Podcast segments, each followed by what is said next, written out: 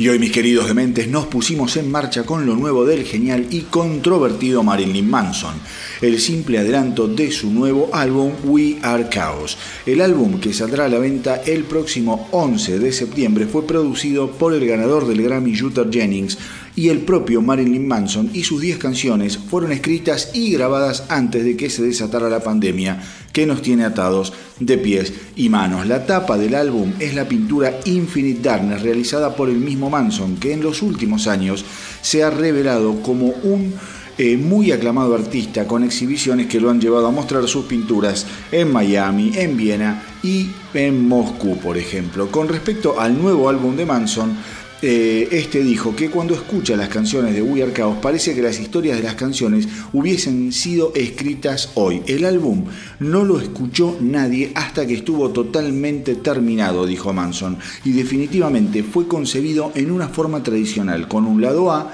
y un lado B. Pero como todo rompecabezas, aquel que lo escuche puede empezar por la pieza que quiera. Es un álbum conceptual de muchas habitaciones y cajones y en parte es un museo de recuerdos y cuando lo escribí sentí que mis manos estaban poseídas por algún tipo de fantasma. En fin, We Are Chaos eh, es el sucesor del magnífico Heaven Upside Down de 2017, que marcara eh, el séptimo álbum consecutivo de Manson en entrar en los charts dentro del top 10 al momento de ser editado. En 2019 el músico había asegurado que su próximo álbum no se parecería a nada que hubiera hecho en el pasado, así que mis queridos rockeros estaremos atentos al 11 de septiembre para dar nuestro sesudo veredicto sobre toda la nueva obra de Marilyn Manson. El 21 de julio el cantante de los inmortales Exodus, Steve Sousa, estuvo hablando sobre el progreso eh, en el proceso de composición del nuevo y muy esperado álbum de la banda, que se convertirá en el sucesor del implacable y recomendable Blood In, Blood Out del 2014, y que marcará el regreso de Sousa a la banda después de prácticamente una década de ausencia. Sobre la dirección musical del álbum, Sousa señaló que hasta ahora él no ha escuchado nada más allá de los comentarios de sus compañeros, el guitarrista Gary Holt y el baterista Tom Hunting, que le aseguraron que se trata de un puñado de canciones muy especiales que le van a volar la cabeza a los fans. Sousa también contó que el disco lo grabarán en eh, la casa del batero Tom Hunting en Lake Almanor, en donde montarán todos los equipos para registrar el álbum. Las sesiones de grabación van a comenzar en el mes de septiembre y probablemente se extiendan durante todo el mes de octubre. Por lo que hablé con Tom, las canciones son realmente pesadas, dijo Sousa, y tienen mucho espacio para seguir evolucionando. Creo que será un trabajo muy especial. Lo poco que escuché fue mientras probamos sonido en la gira por Europa, cuando Tom y Gary comenzaban a zapar sobre algunas de las cosas en las que habían estado trabajando, dijo Sousa. Sousa también comentó que el álbum será el primero que la banda grabe eh, estando todos juntos después de mucho tiempo. Vamos a estar todos en un mismo lugar, cosa que no hemos hecho desde Tempo of the Damned, eh, allá por el 2004, señaló Sousa, porque cuando hicimos Blood in Blood Gary, por ejemplo, estaba de gira con Slayer.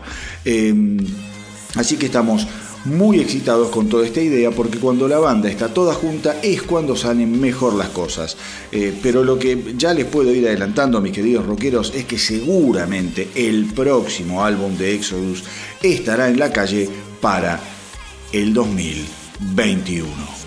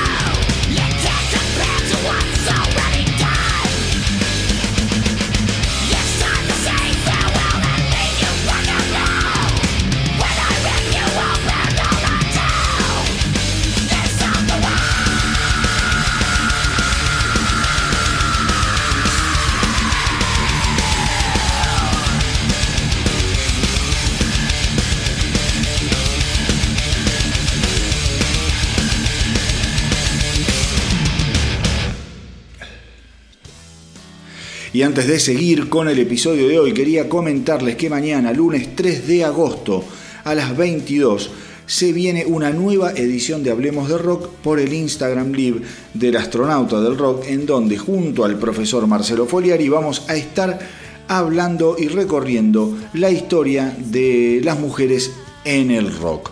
Así que están todos invitados no solo para ver el episodio, sino también para participar, porque ahí está la cosa, en que se sumen, en que hagan su input a la temática eh, que vamos tocando lunes a lunes. Así que ya saben, mañana en el Instagram del astronauta del rock vamos a hacer un Instagram Live a las 22 horas sobre la historia de la mujer o las mujeres en el rock. Un tema enorme, divino, vasto, con un montón de temas y aristas para hablar. Otra cosa que deberían ir agendando mis queridísimos amigos es el show que va eh, a estar dando vía streaming los metaleros progresivos canadienses de Voivod. El recital lo darán el 9 de agosto y será filmado con varias cámaras eh, y la mezcla del audio será en tiempo real en el estudio donde la banda grabara su multipremiado álbum The Wake. La banda explicó que se decidieron por el 9 de agosto, ya que es el día del cumpleaños del cantante eh, Dennis Belanger,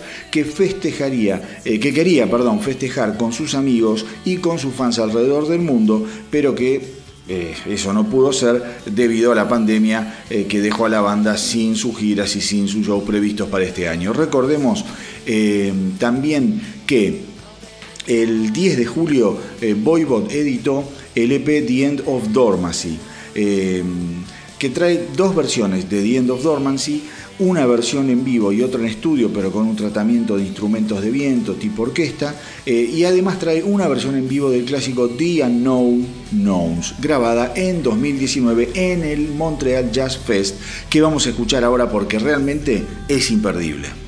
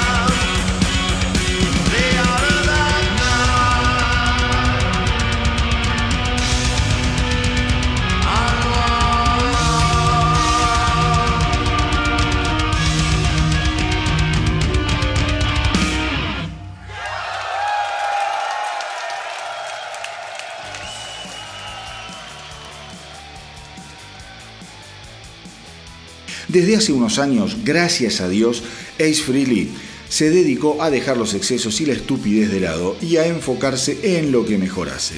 El tipo viene grabando álbumes muy sólidos de material original, como fue el caso de Spaceman de 2018 o Anomaly de 2017, así como también el genial álbum de versiones de clásico que fue Origins Volumen 1 de 2016. Pues bien, mis queridos rockeros, Ace desde hace un tiempo, ya saben, está trabajando muy entusiasmado en lo que será el volumen 2 de Origins, eh, otra colección de grandes clásicos de la historia del rock, eh, y por lo que se conoció esta semana, la banda está sonando mejor que nunca. Y es que, sin que se le mueva un pelo, el marciano de Kiss nos adelantó una versión espectacular del inolvidable Space Trucking, nada más ni nada menos que de los eh, fabulosos Deep Purple.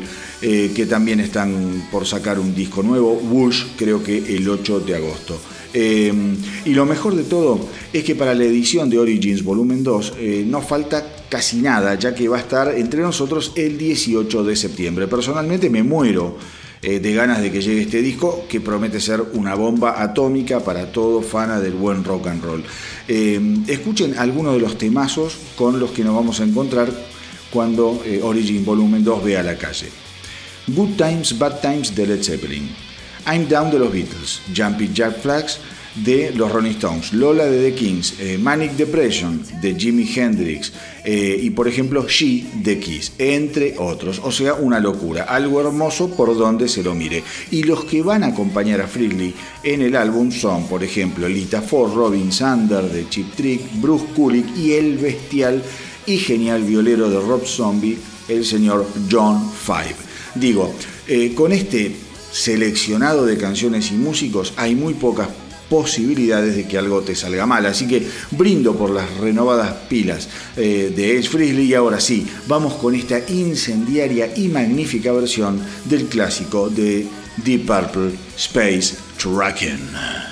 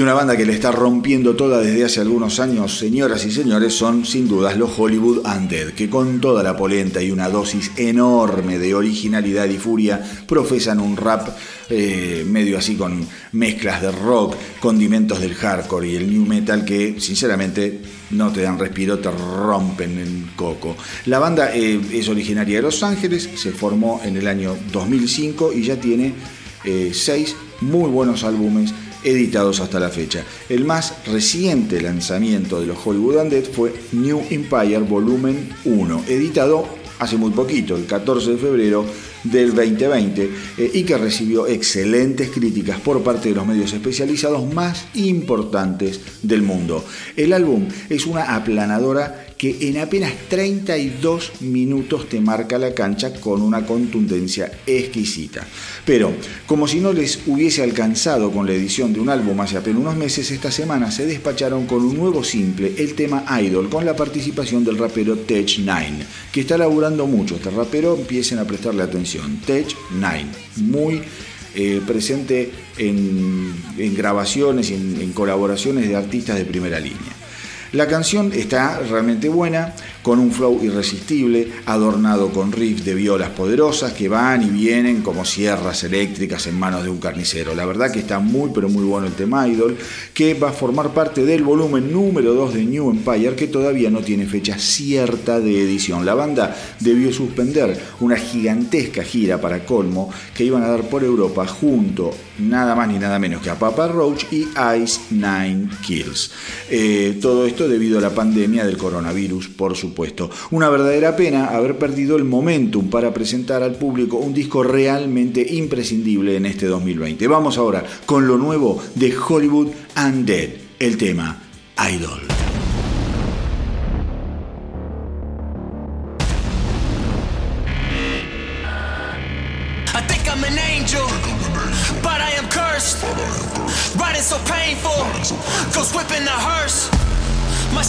Shameful.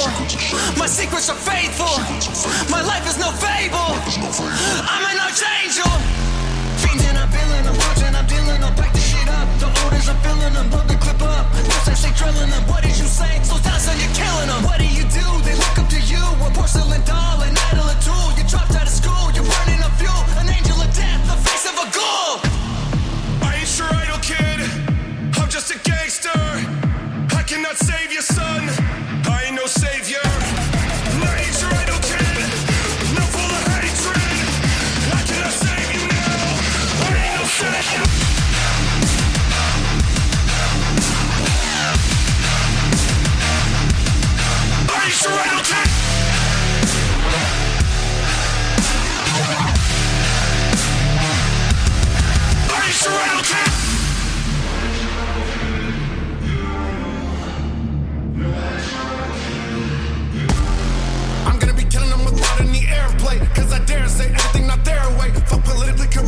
Scared way. They don't want this angel demon bringing muerte. Not imagining me dumb in a magazine. Thought that you had a dream, but really have a king. But this one is battering, battering. I'm missing, traveling, protected by Mazakine. I'm talking extremities with enemies, obscenities to you. I'm exactly what a rival is. If you're not gonna be my synergy, infinity, I'm then wishing you suicidal shit. I'm homicidal, bitch. And I'm probably not a minute, when I'm gonna run up, I'm gonna get a vital kick. If you're not up on the damage, the Bible did. I ain't your idol kid.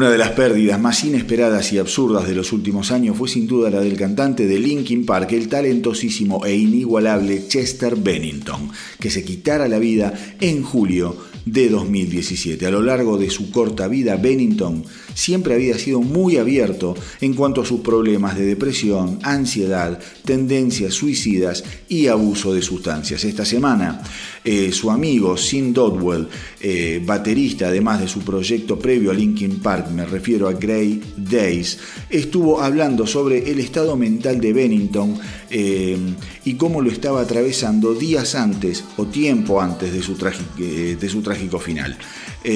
Dowell dijo, muchas veces hablamos sobre el tema a lo largo del tiempo y lo primero que tengo para decir es que generalmente Chester era una persona muy feliz y creo que esa es la manera en la que funciona la depresión. Estás con gente como Chester o Robin Williams o Anthony Bourdain que tienen unas personalidades fantásticas y repletas de brillo y energía, pero que son incapaces de compartir el tremendo dolor que sienten por dentro. Yo tuve la oportunidad de estar junto a él y ver cómo lo afectaba la depresión durante largos periodos de tiempo. Dodwell también dijo que Bennington era tremendamente sensible a las críticas que recibía por parte de sus fans respecto al rumbo musical que había adoptado Linkin Park en su último trabajo One More Light.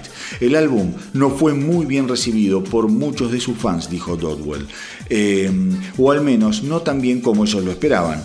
Y para Chester toda esa onda negativa no fue fácil de asimilar. Lo hablamos eh, y todo el asunto lo enojaba y se enredaba en discusiones vía Twitter que no tenían sentido. Yo le decía que no se enganchara, que no valía la pena, pero era inútil. Es increíble, pero cuando estás acostumbrado a que te adulen permanentemente, cuando hay un 5% de la gente que se te pone en contra, aunque tengas el otro 95% a tu favor, eso no alcanza.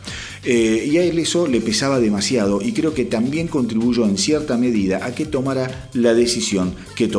En el fondo, más allá de tener millones de fans que lo adoraban y valoraban lo que hacía, eh, lo que hacía Chester era sumamente inseguro y siempre estaba pensando que no era lo suficientemente inteligente, bueno o capaz. El disco de Grey Days fue lanzado en junio del 2020, mis queridos rockeros, y muestra a un Chester Bennington, como siempre, inspiradísimo y en carne viva.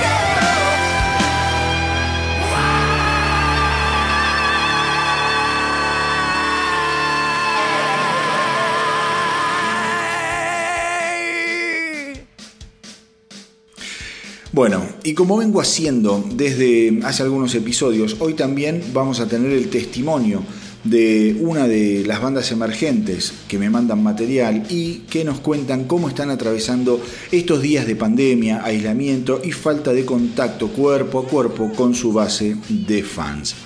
Y hoy vamos a estar escuchando lo que tienen para decir los muchachos de esa excelente banda, Nuestro Oculto Sentido, una banda cordobesa formada en el año 2013 por Alejandro Miconi en batería, Marcos Lípez en bajo, Marcelo y Mauro Muñoz en violas y José Salas en voz. Y como siempre al final vamos a estar escuchando, por supuesto, algo de nuestro oculto sentido, que les aseguro es una banda que supera realmente todas las expectativas que uno pueda tener. Es realmente impresionante, no se lo pierdan porque eh, sé muy bien lo que les estoy diciendo. Al momento de desatarse la pandemia, los muchachos de nuestro oculto sentido eh, me cuentan que estaban en proceso de grabación del nuevo material discográfico, además de estar ya planificando posibles shows y la filmación de un video.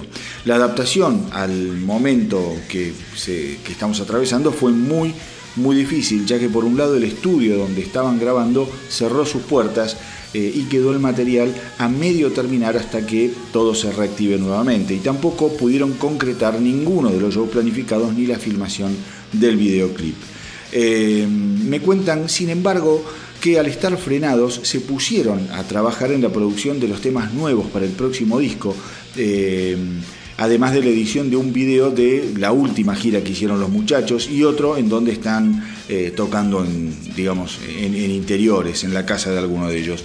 Dicen que estamos aprovechando este parate para poder sacar un mejor producto del que ya teníamos pensado, no solo a nivel musical, sino en cuanto a producción de arte, de tapa y futuros shows.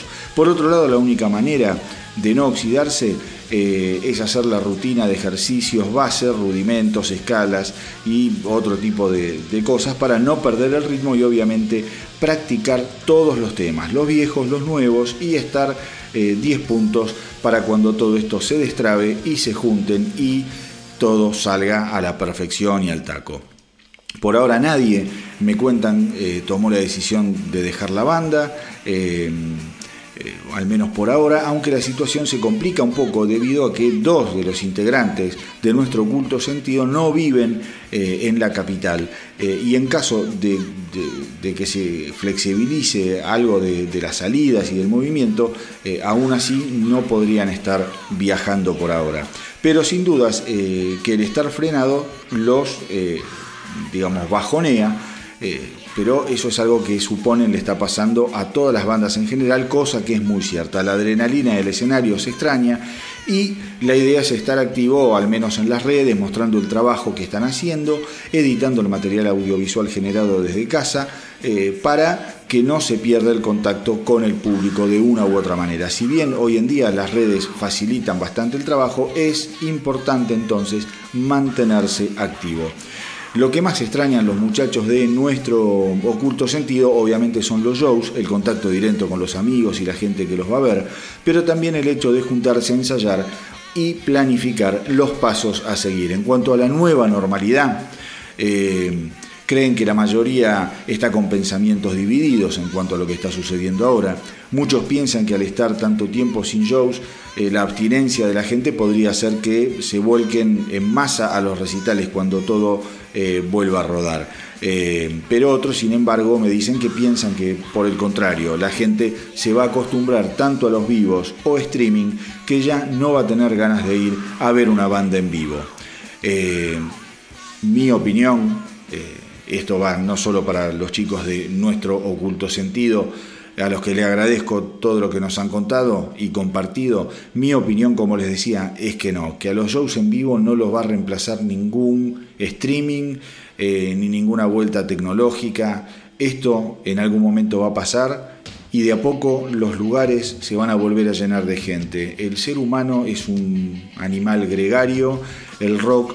Eh, impone el contacto con la banda en vivo, eso no va a cambiar, chicos. Eh, Va a costar, va a costar, pero no se preocupen que de a poco la rueda va a empezar a girar de alguna u otra forma y los shows se van a volver a hacer y van a volver a llevar gente y van a volver a disfrutar como estaban disfrutando. Ustedes arriba del escenario y la gente chivando y agitando abajo del escenario. Muchísimas gracias, como les decía recién, perdón, a los muchachos de nuestro culto sentido por compartir todo lo que nos acaban de contar y ahora sí vamos a escucharlos porque son espectaculares.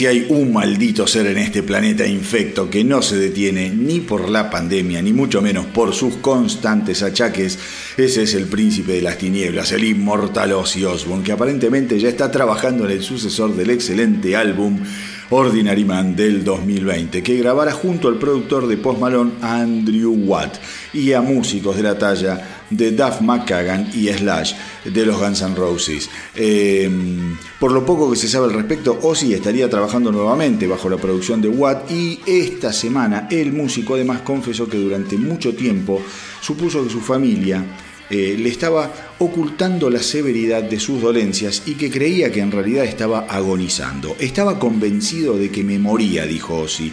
Me sentía mal y con tanto dolor que pensé que estaban ocultándome algo. Recuerdo haberle dicho a Sharon que fuera sincera conmigo, que me dijera si eh, estaba peor de lo que le habíamos dicho a la prensa. Y ella me dijo que no. Actualmente estoy a un 75% y en recuperación lenta y todavía siento bastante dolor a raíz de la operación en mi espina dorsal, admitió el músico. Eh, al que el 7 de septiembre eh, podrá vérselo como parte de un especial del ciclo biografías de AIE. El documental llamado Las nueve vidas de Ozzy Osbourne recorrerá la intrincada vida del músico desde su paupérrima infancia, su tiempo en prisión y sus días como cantante de los creadores del heavy metal Black Sabbath, sin obviar por supuesto su extensísima y exitosa carrera solista que lo convirtiera sin dudas en una de las máximas estrellas de la historia del rock. El documental eh, tendrá dos horas de duración y contará con testimonios de Ozzy Osbourne, eh, sobre sus momentos de gloria y decadencia, además de tener entrevistas con Sharon, Kelly, Shaq y varios de sus amigos como Rick Rabin, Ice-T, Marilyn Manson, Rob Zombie, Jonathan Davis y Post Malone, entre otros. Así que mis queridos rockeros, ya saben, el 7 de septiembre por ahí en Mundo documental Las nueve vidas de Ozzy. Chequen en sus países los horarios y a no perdérselo por nada del mundo.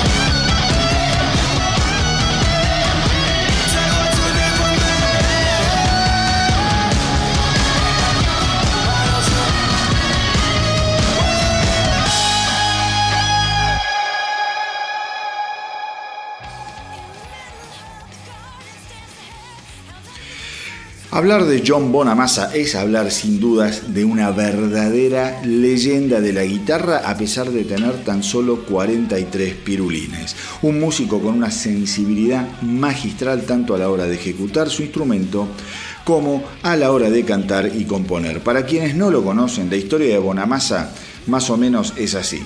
A los 12 años de edad, por ejemplo, abrió más de 20 shows eh, nada más ni nada menos que para B.B. King. 12 años abrió para B.B. King. Comenzó a tocar la guitarra a los 4 años y a los 12, 13 años ya tenía su primera banda llamada Smoking Joe Bonamassa, con la que tocaba cada vez que podía en Nueva York y Pensilvania. En los últimos 13 años Joe Bonamassa lleva grabados, escuchen esto, 15 álbumes solistas, de los cuales 11 treparon al puesto número uno del ranking de blues de la Billboard. Y como si esto fuera poco, el tipo forma parte de la banda Black Country Communion junto a Glenn Hughes, Jason Boham y Derek Sherinian un seleccionado de porongas de primer nivel musical indiscutible. La obra de, Bonamassa es gigantesca y les recomiendo que vayan eh, recorriéndola cada vez que puedan, porque cada cosa que hace el tipo es un lujo espectacular. Es pura calidad, talento condimentado con buen gusto eh, y la dosis necesaria de pelotas que todo buen blusero necesita.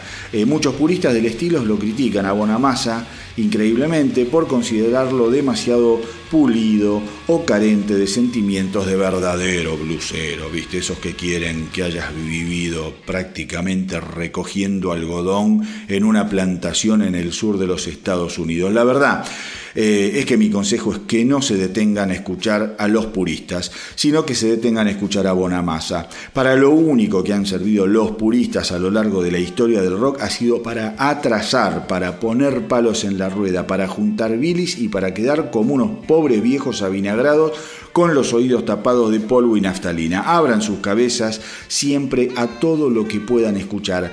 Aprendan a disfrutar de la música y a comprender que la música es una entidad viva, flexible, inquieta y dispuesta a evolucionar y a sobrevivir.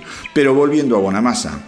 Eh, les quería contar que su próximo álbum de estudio se llamará Royalty y está inspirado en sus héroes británicos bluseros como Jeff Beck, eh, John Mayer, Eric Clapton, Led Zeppelin y Cream. El álbum contendrá 10 canciones originales que Bonamassa coescribió con gente de la talla como Bernie Marsden, aquel violero eh, de los originales Whitesnake eh, a fines de los 70, y el genial pianista Jules Holland, toda una leyenda británica de la música. Bonamassa admite que haber compuesto el álbum en Londres le dio el toque británico que estas canciones necesitaban. Por otro lado, el músico adelantó que el 20 de septiembre estará, dando un concierto virtual desde el legendario eh, Riemann Auditorium eh, de Nashville, en donde tocará todos los temas de su último trabajo antes de su edición oficial, siendo la primera vez que Bonamassa toque un álbum en su totalidad en vivo antes de que el trabajo salga a la venta. Una oportunidad única y muy original que seguramente atraerá eh, la atención de los fans alrededor del mundo. Así que si les interesa solo tienen que meterse en la página de Joe Bonamassa y comprar los tickets a un precio eh, de 20 dólares que más allá de ver el show, les da acceso a un montón de otros beneficios a lo largo de, cómo es de, los próximos meses, creo que año. Eh, métanse, averigüen porque hay de todo. Van a poder eh, tener descuentos eh, en, compras de algunas cosas de merchandising, precios especiales cuando salga el álbum, en fin. El álbum Royalty será editado el 23 de octubre próximo, pero esta semana ya tenemos algo para ir degustándolo. Vamos con lo nuevo de Joe Bonamassa. Why does it take so long to say goodbye?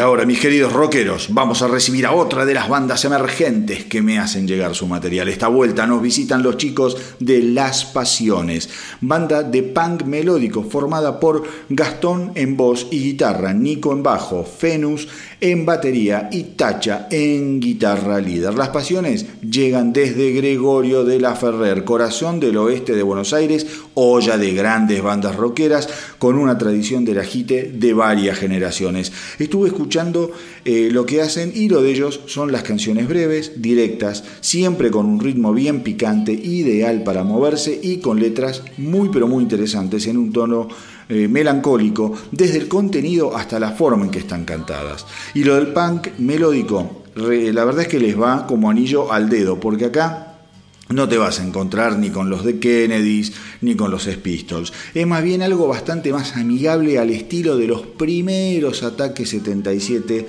eh, aún anteriores a, a Hacelo por mí o hasta Hacelo por mí.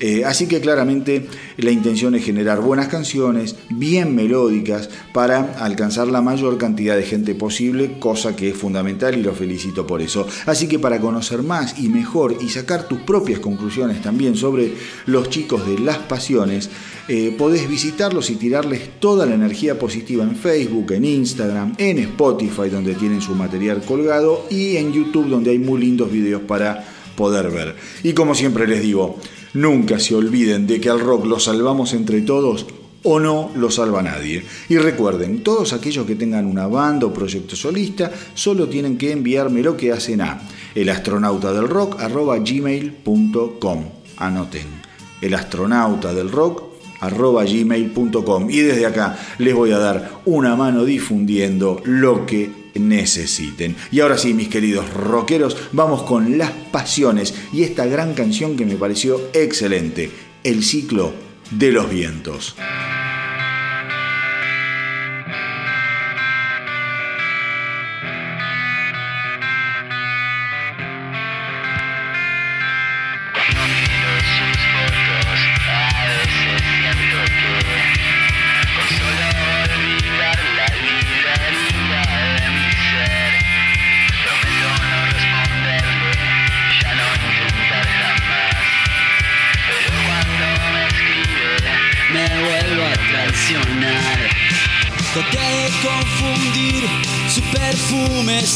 Saber que las sudoraciones confunden solo en el placer.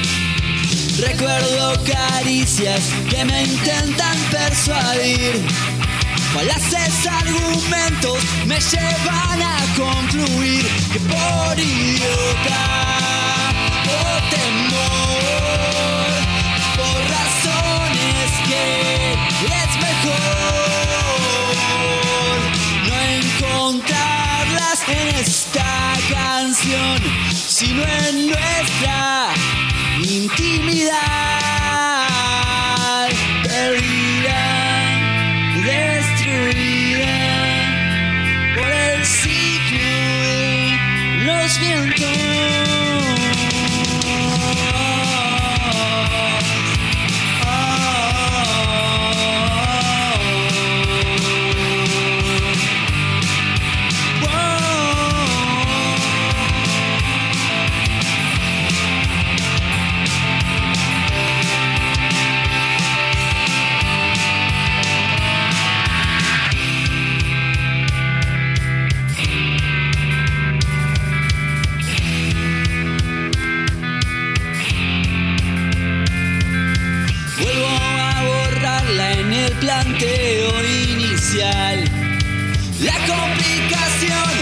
Necesaria para el final.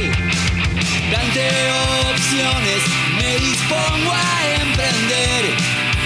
La última lata no me logra distraer y por idiota, por temor,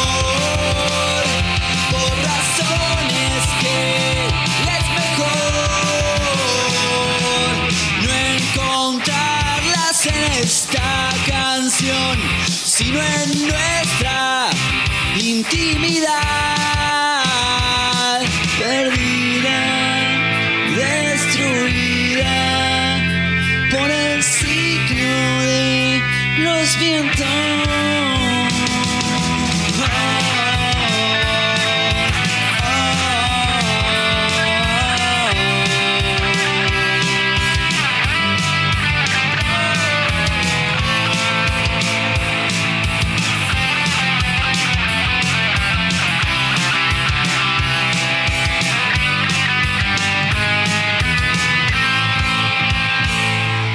Y en un mercado musical súper alicaído, esta semana los Pretty Reckless recibieron la certificación de disco de platino para el simple Heaven Knows, que acumuló un millón de copias certificadas entre ventas y bajadas de streaming. Eh, Heaven Knows es una canción del segundo álbum de la banda, aquel maravilloso Going to Hell, que debutara en el puesto número 5 de la Billboard en el año 2014. La banda de Taylor Momsen la viene rompiendo desde hace años a base de un rock con fuertes eh, raíces en el típico rock americano, bien guitarrero, con grandes coros ideales para disfrutar en estadios repletos de fanáticos, sanitos o con barbijo. Pero esta semana, además, el último simple de The Pretty Reckless, Dead by Rock and Roll, que escuchamos acá en el Astronauta del Rock hace algunas semanas, se convirtió en el número uno del ranking del rock de la Billboard, siendo así el quinto número uno de la banda. El nuevo álbum de los Pretty Reckless, Dead by Rock and Roll, será editado a comienzos del 2021 y contará con la participación de Tom Morello de los Rays Again de Imagine eh, en el tema And So It Went. Eh, pero ahora vamos a festejar con The Pretty Reckless su certificación de platino escuchando una vez más al cancherísimo Heaven Knows.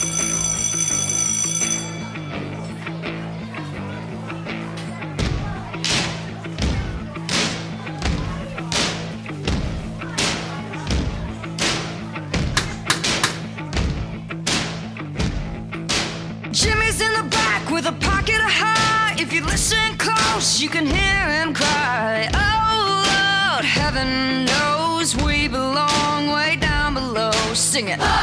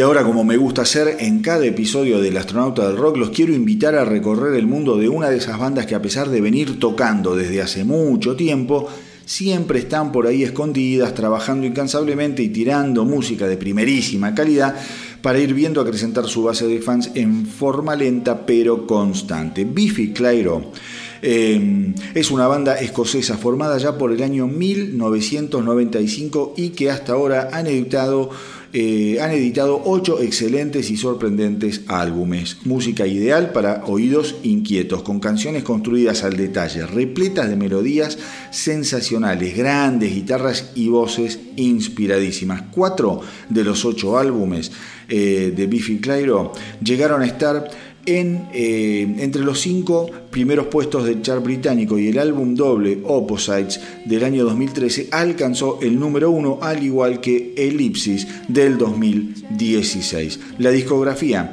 eh, de Biffy Clyro está repleta de simples que merecen ser escuchados, pero repleta. Se meten en Spotify y tienen para escuchar una bocha de canciones excelentes, como el caso de Mountain, eh, The Golden Rule o Many of Horror, eh, de aquel genial álbum que fue Only Revolution del 2000 en el año 2013 recibieron, por ejemplo, el premio Brit Award a Mejor Grupo Británico y en el mismo año fueron los headliners del Festival de Reading. Eh, la combinación de estilos de Biffy Clyro eh, es muy, pero muy poderosa y potente, porque mira, van desde un rock cuasi progresivo por momentos hasta baladas sentimentales sin ningún tipo de conflicto. Eh, pues bien, esta semana la banda tiró otro adelanto de lo que será su próximo álbum, A Celebration of Endings, que llegará el 14 de agosto. Eh, o sea que ya no falta nada para poder escucharlo completo. Pero mientras lo esperamos, préstenle atención y no dejen de escuchar esta sensacional y hermosísima canción, Weird Leisures.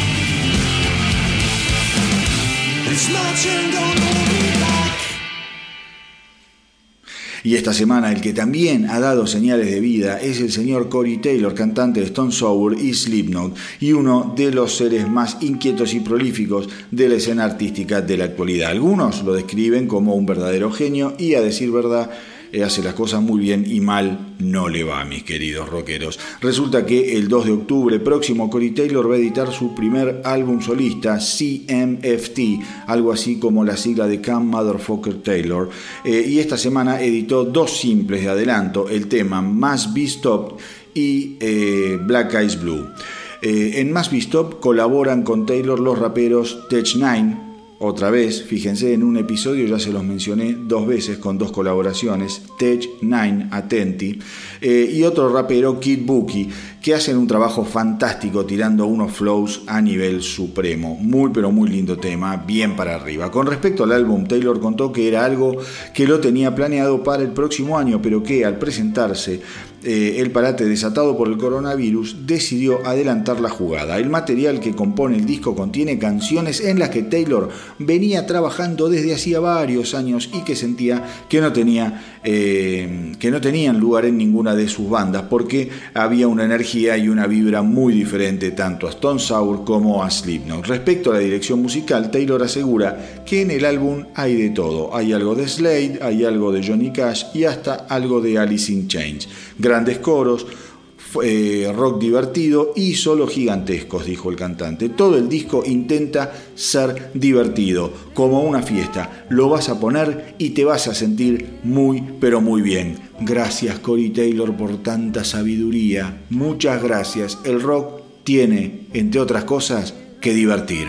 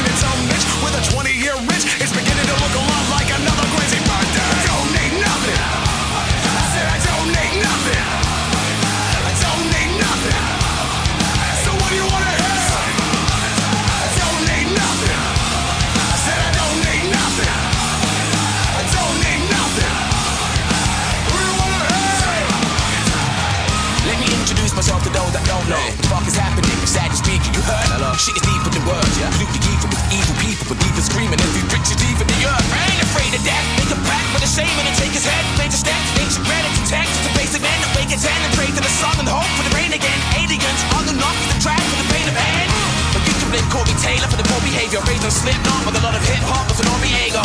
Eminem, Tech Nine, and a bunch of all I favor. Nowadays it just seems that you get called a hater. It's all the mess, you call the music, you pulled me loose. Call me stupid, but at least you're calling me something. Fuck sick of this shit. I'm running away and I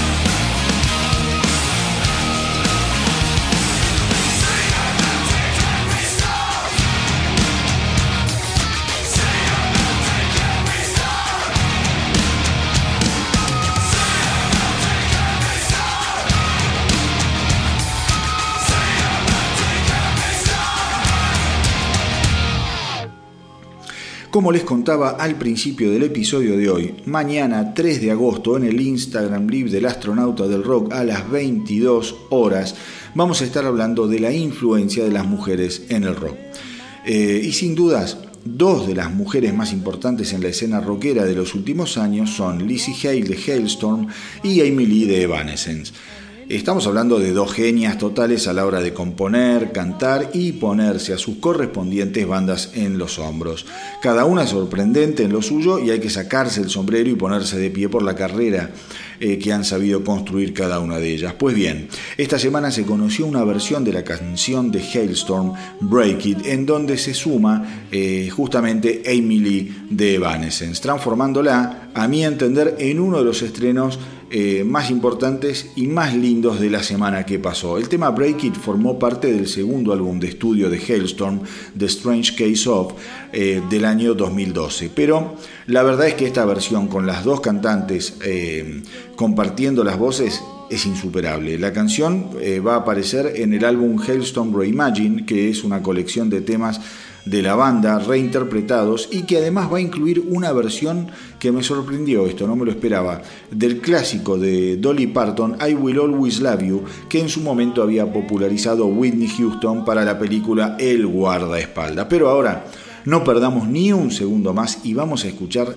la colaboración entre estas dos mujeres de hierro que te conmueven hasta los huesos cantando Break It.